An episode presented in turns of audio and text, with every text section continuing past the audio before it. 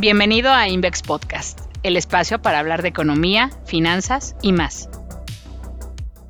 Hola, soy Monserrat Antón, portafolio manager de capitales en Invex, y hoy tomo este espacio para platicar con ustedes sobre el desempeño que han tenido las bolsas en los últimos días, y también lo que podríamos esperar hacia adelante para la renta variable. Y es que, si bien siempre es un tema que da mucho de qué hablar, la debilidad que han mostrado los principales referentes en el tercer trimestre de este año parece destacable.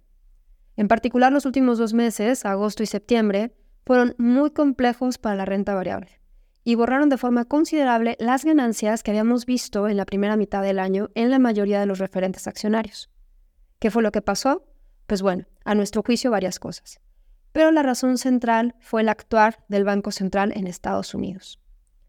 Es que durante todo el año hemos visto a los inversionistas tratar de adelantarse al Fed en sus decisiones de política monetaria un fuego que luce peligroso ante la falta de claridad en el mensaje del organismo y con información económica mixta que vuelve cambiante la postura sobre el tiempo en que van a permanecer elevados los niveles de tasas de interés en Estados Unidos. El Fed ha sido enfático de la dependencia de los datos en sus decisiones de política monetaria, algo que evidentemente no es del todo raro, pero que ha cobrado importancia ante una economía más resiliente de lo que se esperaba y niveles de inflación que van a la baja, pero no tan rápido como se contemplaba, con información que ha resultado cambiante, como decía, a lo largo del año y que ha hecho difícil fijar una postura clara sobre este tema. Así la narrativa ha ido cambiando. Al inicio del año, la verdad es que era sorprendente ver los rendimientos que alcanzaban algunas acciones, como las relacionadas con tecnología, ante un escenario que hemos dicho en muchos foros parecía poco favorable para la renta variable. Pero era justamente la expectativa de que el Fed pudiera dar un giro en este mismo año y comenzar a reducir sus tasas de interés, lo que entusiasmaba a los inversionistas y que fungía como un catalizador muy importante para las bolsas. Y esta premisa hoy por hoy ha quedado descartada. ¿Por qué? Porque los últimos comentarios del Fed hacen pensar en que su tasa de interés de referencia no bajará en lo que resta del año ni en los primeros meses del 2024, y que se mantendrá por encima del 5% hasta 2025. Esto pues vuelve muy complejo, como decía, los rendimientos para las bolsas en el horizonte cercano y hace pensar en que la fuerza que tuvieron algunos referentes accionarios al inicio de 2023 pues no se va a recuperar en lo que resta de año. Y bueno, ¿y por qué es importante este tema de las tasas de interés en la renta variable? ¿Por qué estamos hablando de esto como el factor central que ha incidido en el rendimiento de las bolsas?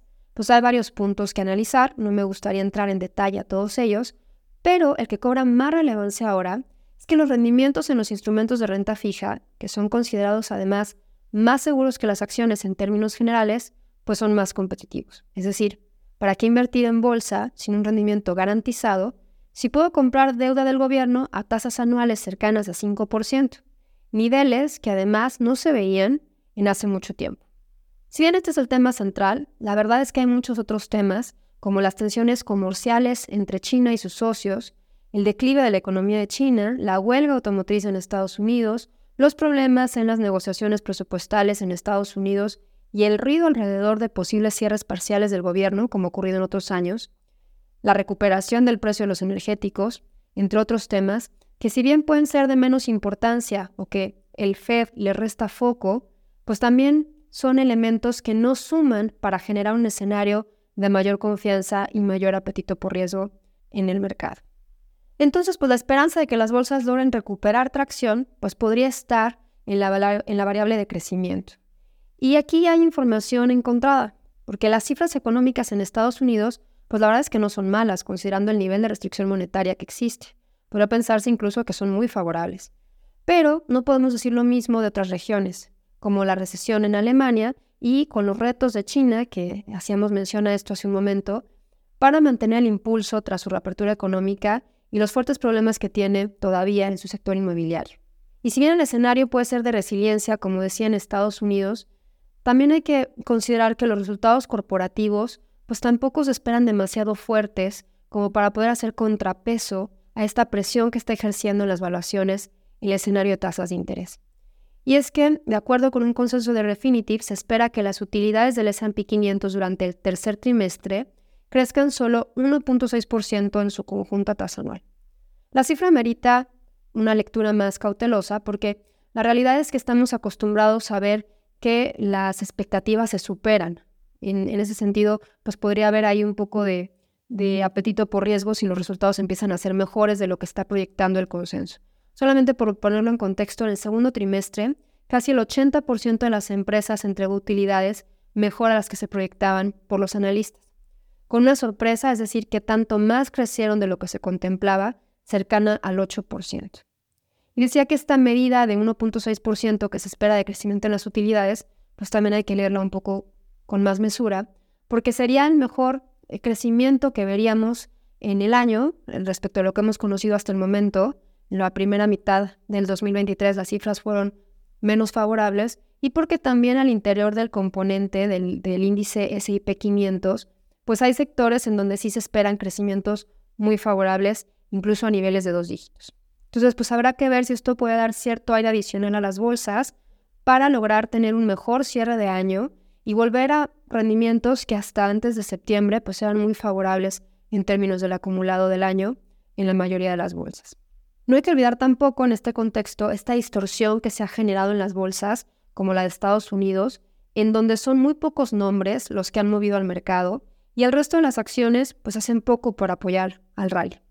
Y esto pues evidentemente es un riesgo. Y también recordando que hay temáticas como la inteligencia artificial, de la que ya hemos hablado en otros episodios, que han permitido una narrativa que impulsa en especial durante la temporada de reportes corporativos a quienes se benefician de esta tendencia por la mención que se hace en los reportes de las empresas sobre este tema, e incluso en aquellas empresas que sin tener un impacto muy directo, pues usan el término pues tal vez para generar un poco más de interés, de interés en sus nombres. Y bueno, nos queda hablar de México. La realidad es que el entorno aquí se ha deteriorado de forma importante. El referente SIP, BMB y PC llegó a ganar casi 14% en el rendimiento acumulado del año en abril. Al cierre de septiembre, este se había recortado a solo 5%. Y en los primeros días de octubre, al cierre de esta grabación, la verdad es que el rendimiento era muy bajo, de casi 2%. ¿Qué pasó aquí? Pues bueno, esta versión al riesgo de la que hablábamos en el exterior por tasas de interés muy competitivas en Estados Unidos ha estado acompañado también de poco atractivo por países emergentes ante el declive que mencionábamos de China, pero también por una política monetaria que aquí en México decepcionó a algunos cuantos, que pensaban que Banxico podría comenzar a bajar sus tasas de interés este año, algo que no era la postura en Invex, pero que sin duda estaba latente en las expectativas del mercado y que hoy por hoy pues ha quedado descartado. A lo que se suman además eventos corporativos poco favorables en nuestro país como los problemas que enfrentó en días recientes el sector aeroportuario por los cambios que se contemplan en las tarifas que pueden cobrar. Un impacto que al cierre de esta grabación es incierto aún, pero que genera muchas dudas sobre la rentabilidad de estos negocios. Y además, pues genera nuevamente cierto ruido sobre la certidumbre de la inversión en nuestro país. Y bueno, ¿qué podemos esperar hacia adelante para la bolsa en México en los próximos meses? La verdad es que volatilidad en los próximos días por la temporada de reportes corporativos, que aquí también comienza, y que se espera en términos totales del referente SIP, BMB y con avances acotados en términos de ingresos y con ciertas presiones en la rentabilidad. Aunque también aquí hay que desglosar ese consolidado, y pues hay en algunas emisoras muy puntuales que aparte hoy enfrentan un castigo muy relevante en sus cotizaciones, se esperan cifras en algunos casos optimistas, con crecimientos de incluso doble dígito. Y esto podría ser cierto apoyo en estas emisoras en particular. Sin duda la realidad es que si no mejora el sentimiento de aversión al riesgo en el exterior, la bolsa local podría encontrar difícil ganar mucha fuerza en el corto plazo, En un entorno en donde si bien el crecimiento económico del país luce positivo, pues la presión en las valuaciones podría continuar, por lo que ya hemos comentado a lo largo de este podcast. Así, pues nos queda esperar a octubre a ver qué nos depara, este mes parecería que podría ser un mejor mes que los anteriores, pero también sin la fuerza que vimos al inicio del año. Muchas gracias por escucharnos. Hasta la próxima. Muchas gracias por escucharnos. Síguenos en LinkedIn y en Twitter, arroba Invex. Puedes conocer más en nuestro blog tusociofinanciero.com y en nuestro sitio web invex.com.